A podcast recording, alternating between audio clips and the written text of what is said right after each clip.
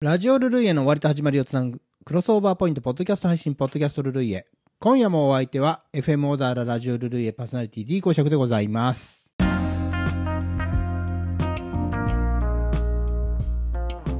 先日5月21日放送のラジオルルイエお聞きくださいました皆様お聞きくださいましてありがとうございました。オープニングトークでは甘みの黒ウサギ、西表山猫などのロードキルね、えー交通事故問題というのにちょっと取り上げてみ、ましたけれどもね。まあこの三度の飯より西表が好き、西表をこよなく愛する貴族 D 公爵でございます。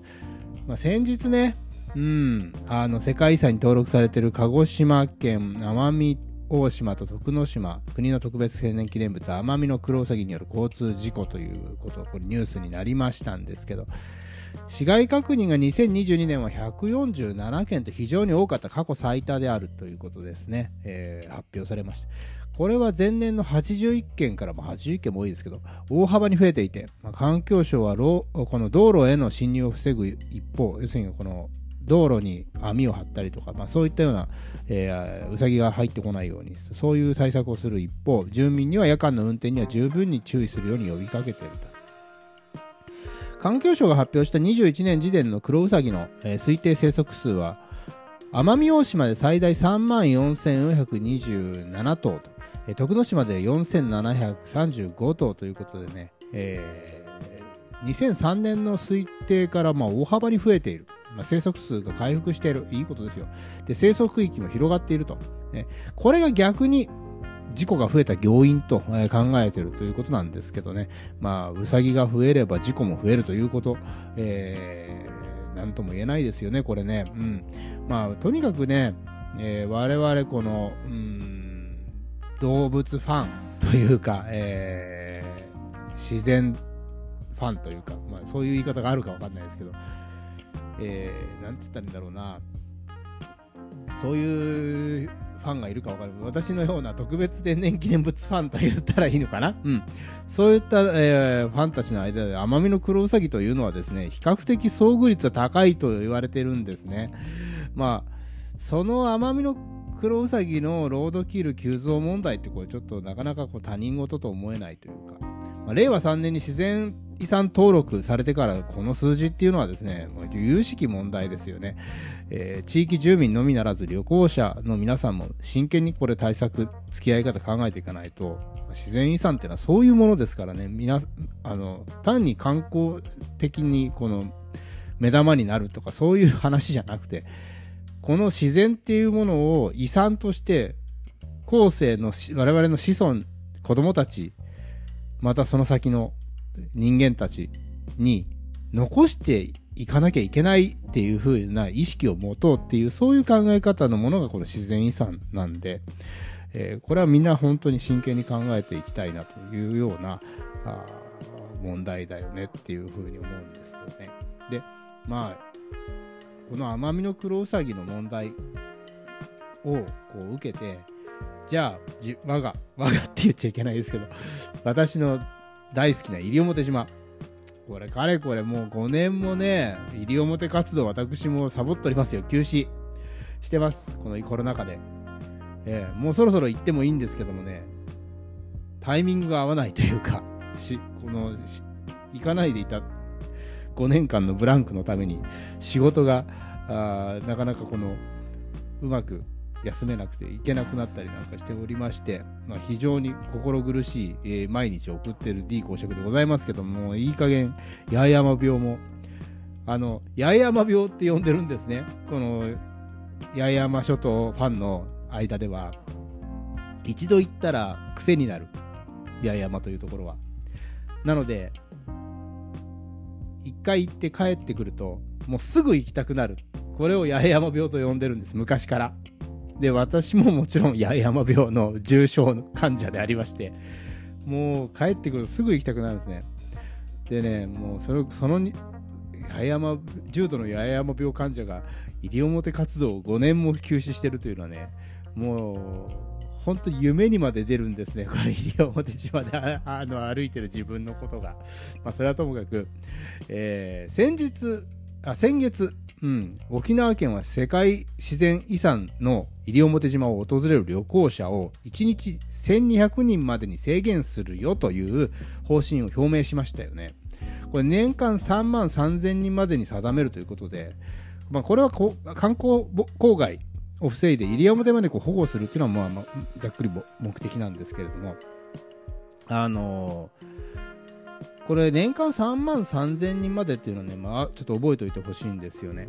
で、えー、観光郊外というのはオーバーツーリズム問題のことなんですよ。でこれコロナ前の2019年は竹富町への入入域数は年間100万人を超えていて、まあ、竹富町っていうのはあの、えー、八重山ざっくり八重山のことなんですけどね、八重山諸島のことなんですけど、竹富、えー、島を中心として、まあえー、石垣、西表、黒島などなど、えー、で、まあ、その今、竹富町への入域数っていうのは、まあ、あの年間100万人超えてるんです。でその中でも西表へのあ入島者っていうのは29万人。これをですね、えー、年間3万3 300人までに、ごめんなさい、3万3000人じゃない、3万300人までにしたいと。29万人いたのを、まあ、3万人、要するにこの30万人ぐらいあったものを3万人にしたいという、10分の1にしたいという、まあ、大この大々的な改革を、えー、計画してるわけですね。で、あの、西表島というところ、これはですね、うん、非常に大きな島なんですけども、えー、沖縄で2番目に大きな島になります。沖縄本島の次に大きいんですけど、えー、人口はですね、2400人なんですよ。そこに29万人の、えー、観光客が訪れる。でこれねあのいろんな問題やっぱり抱えてまして、えー、浄水能力オーバーまあ、このトイレとか生活排水っていうのが、これ当然問題になります海に垂れ流していくわけですからね、えー、それから、あのー、船や港の混雑ですよねこれ本当にあのハイシーズンですと港ものすごいあの観光客の乗り降りで大混雑します大きな港じゃないんですよ。本当に小さな桟橋なんです。それでね、そこにいっぱいの人が来て、まあ、これは、あの、観光で、観光が島を支えてることを考えれば、あの、喜ばしいこと、それにこのさ寂しい島がこう賑わうのは嬉しいことでもあるんですが、えー、その混雑っていうのはもう当然これ生活あの島民にもこの影響が出てくるわけですよね。えー、それからですね、マスツーリズム、まあ、個人旅行という旅行者のスタイルの変化ですよね。あのたくさんの旅行者をツアーが引き連れて牽引してこの、えー、要所要所を巡っていくっていうスタイルからあ一人のガイドが少人数を引率するツアーっていうスタイルに変わってきてると。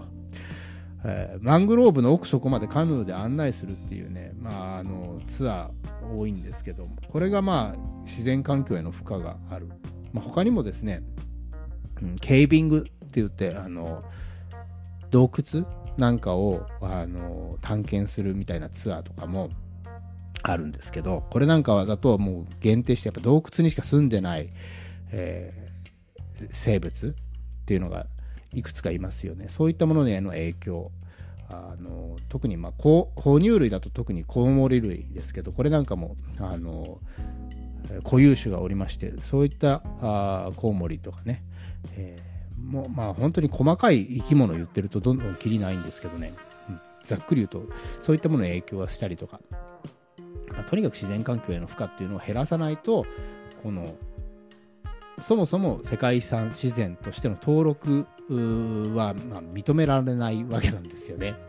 うん、それが条件なんで。でそれからまあ特にこの目玉としてやっぱり西表山猫の保護っていうのは大きなあ観点になってくると。これ、まああの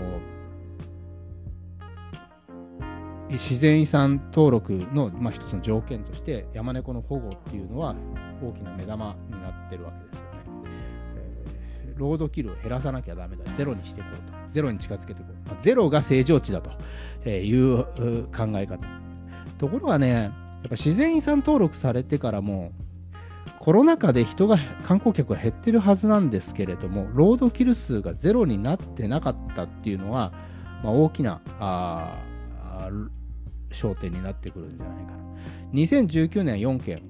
で、2020年はゼロでした。で、2021年多いね、5件。そして22年は 4, 4件ということで、1978年から山猫の交通事故数っていうのがもうそう、そう、この総数が101件になってたと。えー、このちっとも嬉しくない あの話っていうことで、うん、これ、本当にまあ、あの、島の人たちみんな一丸になってゼロを目指していたんいたんですが、どうしても減らなかった。これもう本当にまあ、すごく難しいあのところですよね。これからの時期、やっぱ山猫の子育て本格して本格化していきます。まあ、親猫は食料食料を道路まで取りに出てきて、あのしまいますんで、その時にね、道路近くで子猫を留守番させてる、えー、ことがあるんです。あの実際に先月か先月かな？あのツイッターであの西表の、えー、方が農作業してて、えー、西表山でこの子猫があのそこに隠れてたのをあの見つけて、えー、動画に撮って、えー、ツイッターにアップしたということが非常に話題を呼びましたけどもそんな感じでこの道路脇ぐらいまで、えー、子猫がいると、まあ、もちろんその、えー、島の方だと思うんであのその後しかるべきこう対応というべきでしょうかね。あのしたしてるとあのしたようなんですがあの例えば子猫を脅かしたりとかは絶対してないしその辺は安心してるんですけどそういうことはあの島の人たちってものすごく意識高くて、えー、特に子供子供からそういう教育に教育レベルから、まあ、学校の子たちからもそういうこう西表山猫とか自然動物に対しての勉強会みたいなすごい、えー、開いててあの自然環境を保護することは自分たちの生活につながってるっていうようなあ感覚っていうのをものすごい持ってるんでむしろそういったことをあのいたずらに、えー、することは多分あのほ、まあ、島の人ではしないと思いますね。ですからあのそうは心配してないんですけどかえって、えー、やっぱりそういったことをあの我々観光客のあ本当にそういう意識の意識が低いわけですから島の人よりも、うん、あの動物園に行くぐらいの気楽さで、えー、いているといけないなっていうような反省はしてますけどね。えー、まあ、そういった、まあ、話を戻すと、まあ、子猫を留守番させてることがあるんで子猫は恐れを知らないので車や人間に自ら近づいてしまうこともあるんですね。好奇心が非常に強いです。で親猫は狩りに集中してて子猫の危険に気がつかないなんてことがあってそうするとやっぱり事故につながってくると、えー、特にねまああのね本当にこう最近というか私も10年ぐらい前から、えー、車が多くなったなっていうことを感じてます。あの西表島でこの信号待ち車が信号待ちしてるといえば信号機が 2, だ 2, 2個しか2機しかないんですけど西表島って。そこの信号で車が3台ぐらい止まってるというのを見てうわ渋滞してるなと思ったぐらいなんですよね。本当に車なんてな今までなかった走ってなかったっていう感じがするんですよ。まあ本当にその農作業のトラックがたまに通るから。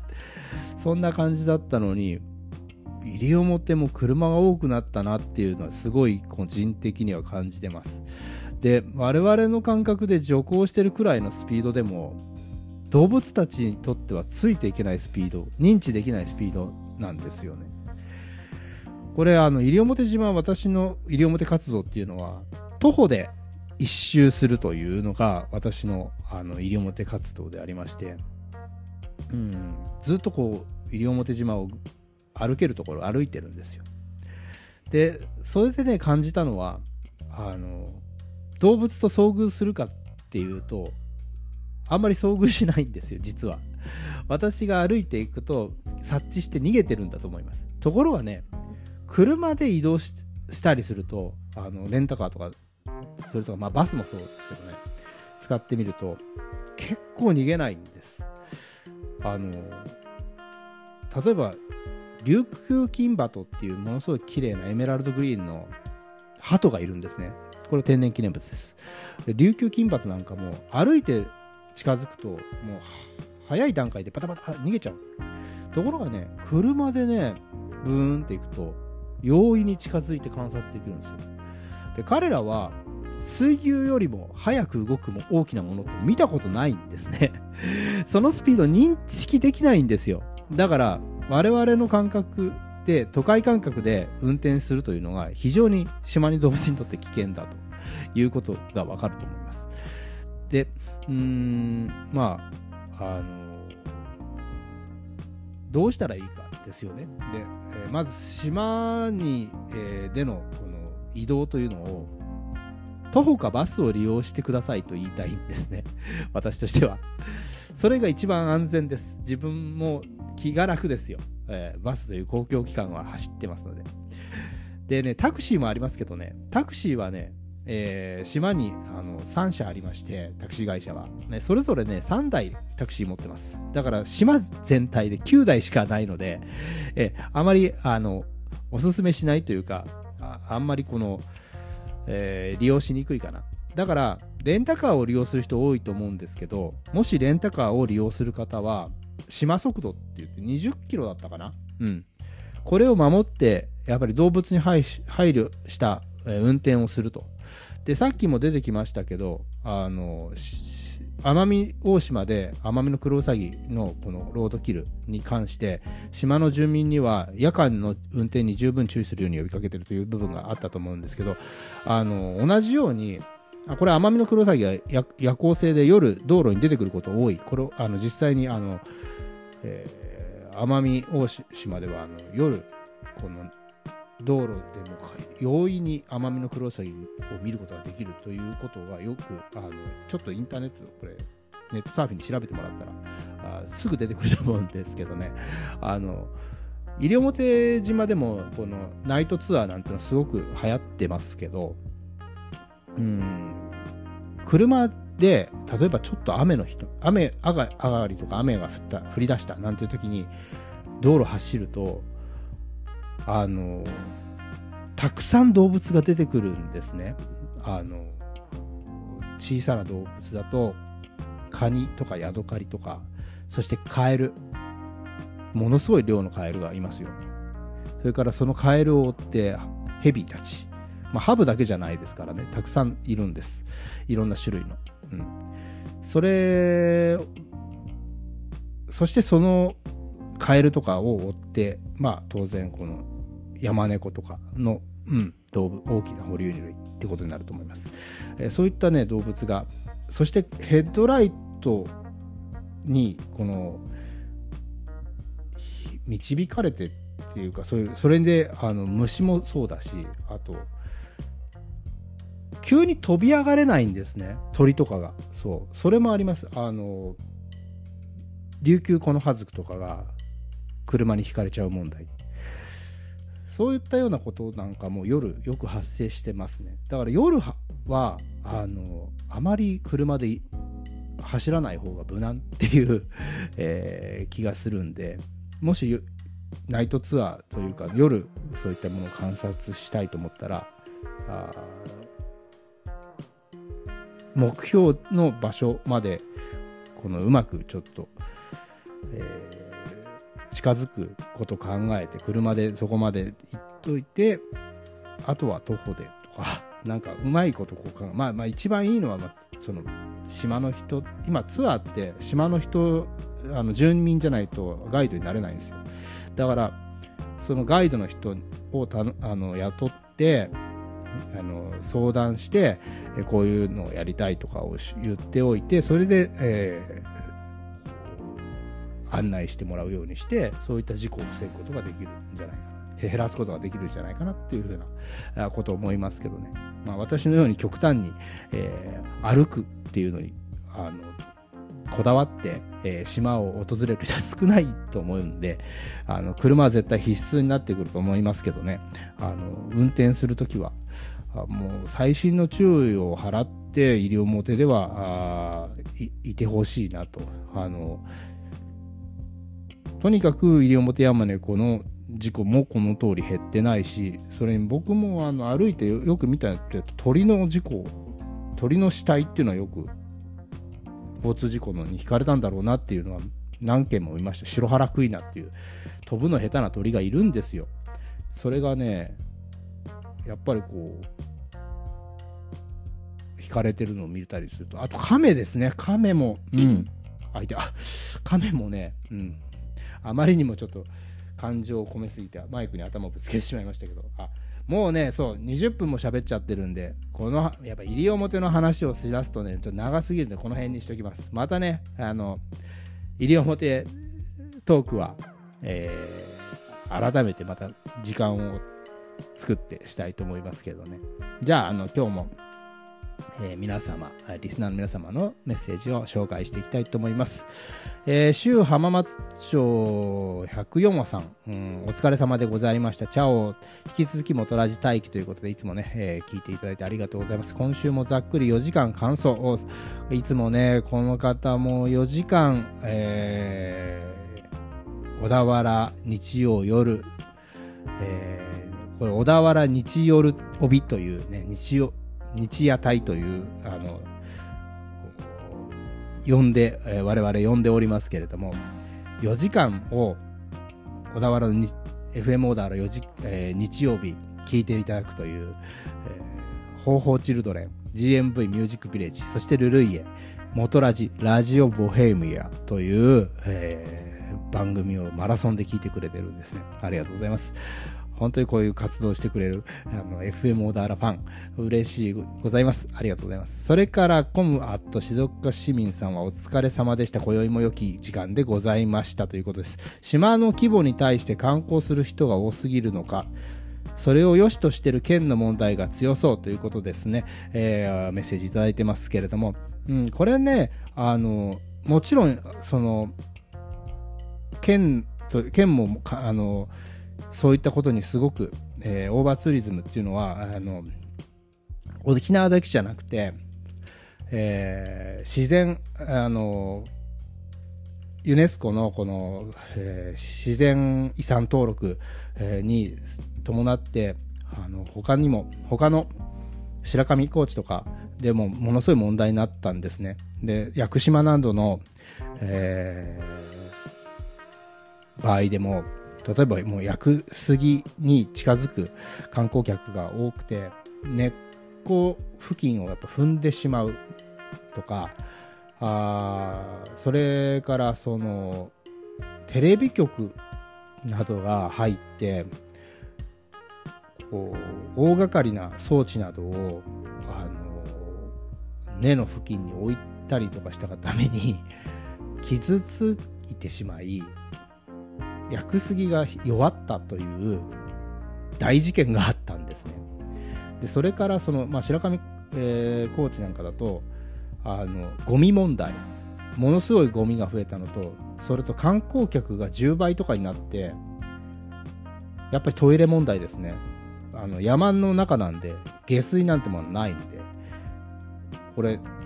トイレのキャパオーバーどうするんだっていう話。まあ今あの非常にそれに対してはあのバイオトイレって言って水を使わなくてもあのうまいことこう分解するあの装置っていうのがあるんですよ。それはあの私たちのこの神奈川県のあのあの小田原の近くだと湯河原の湯河原とか真鶴の山の中で、えー設置してある、あの実験的に設置してありまして、えー、あのそれをそれの実装されてるのを見ることができるんですけどそういったものを実装して、えー、環境対策に取り組んでオーバーツーリズムに取り込んでますけど、えー、すごい問題になったんですよね。そういったことも踏まえてそういった例も踏まえてこの自然遺産登録する前の段階からオーバーツーリズムっていうことに関してはすごい敏感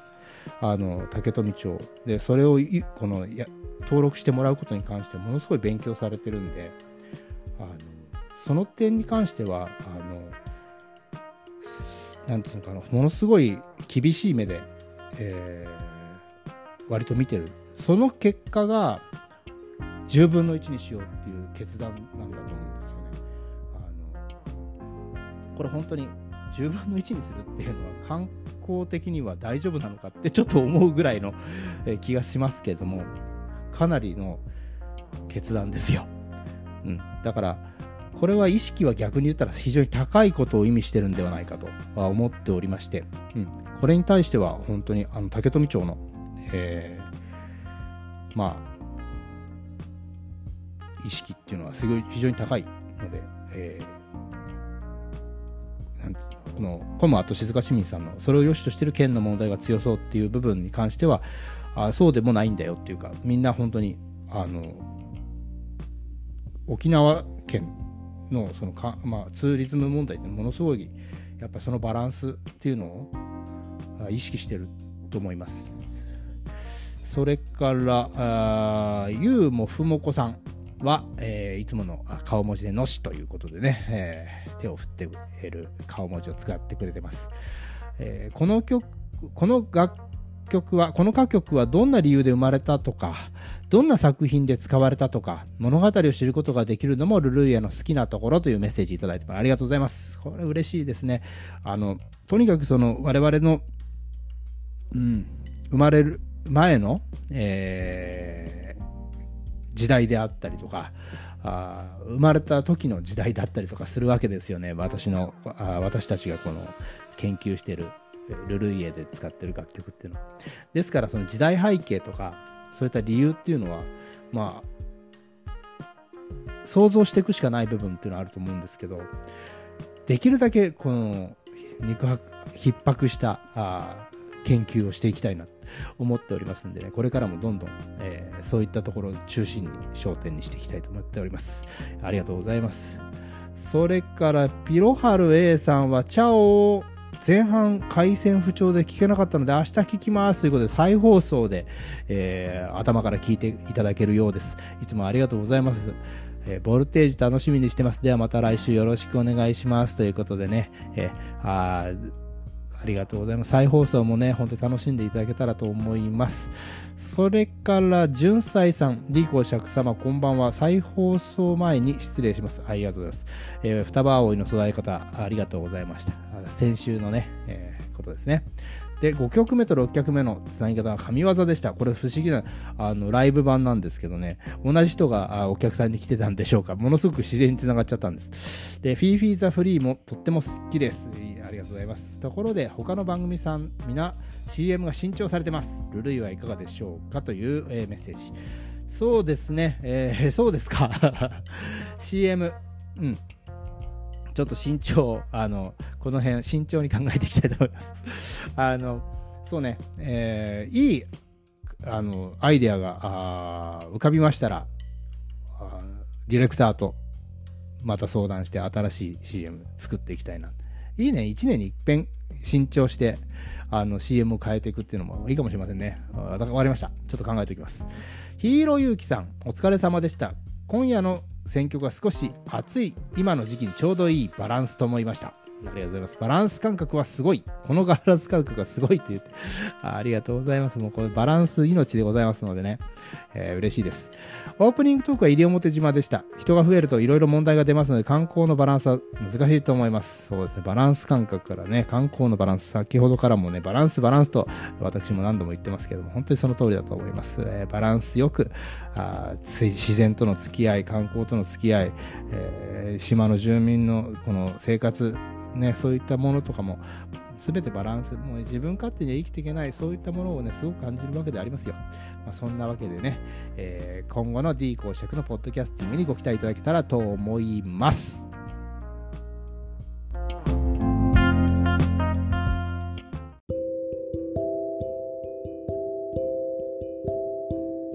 さて、次回放送のラジオルルイエ使用楽曲をお知らせします。The Spiders あの時君は若かった The Youngers Do the Whip The Spiders 赤いドレスの女の子 The Bandocks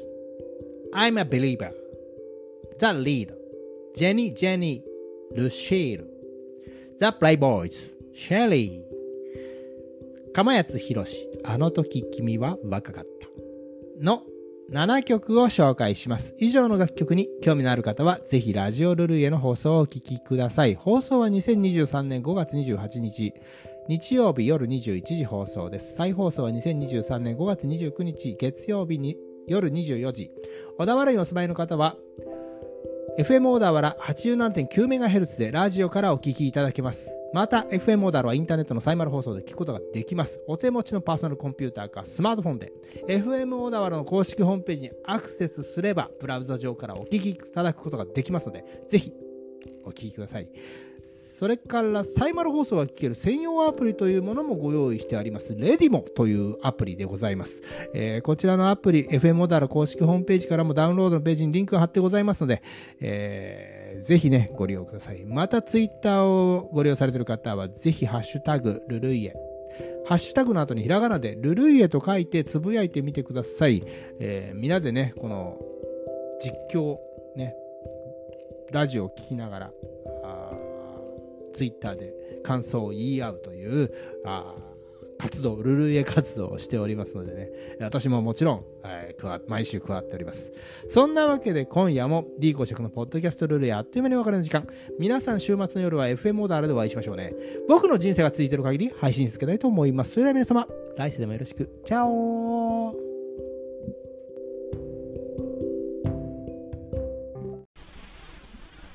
ルルイエ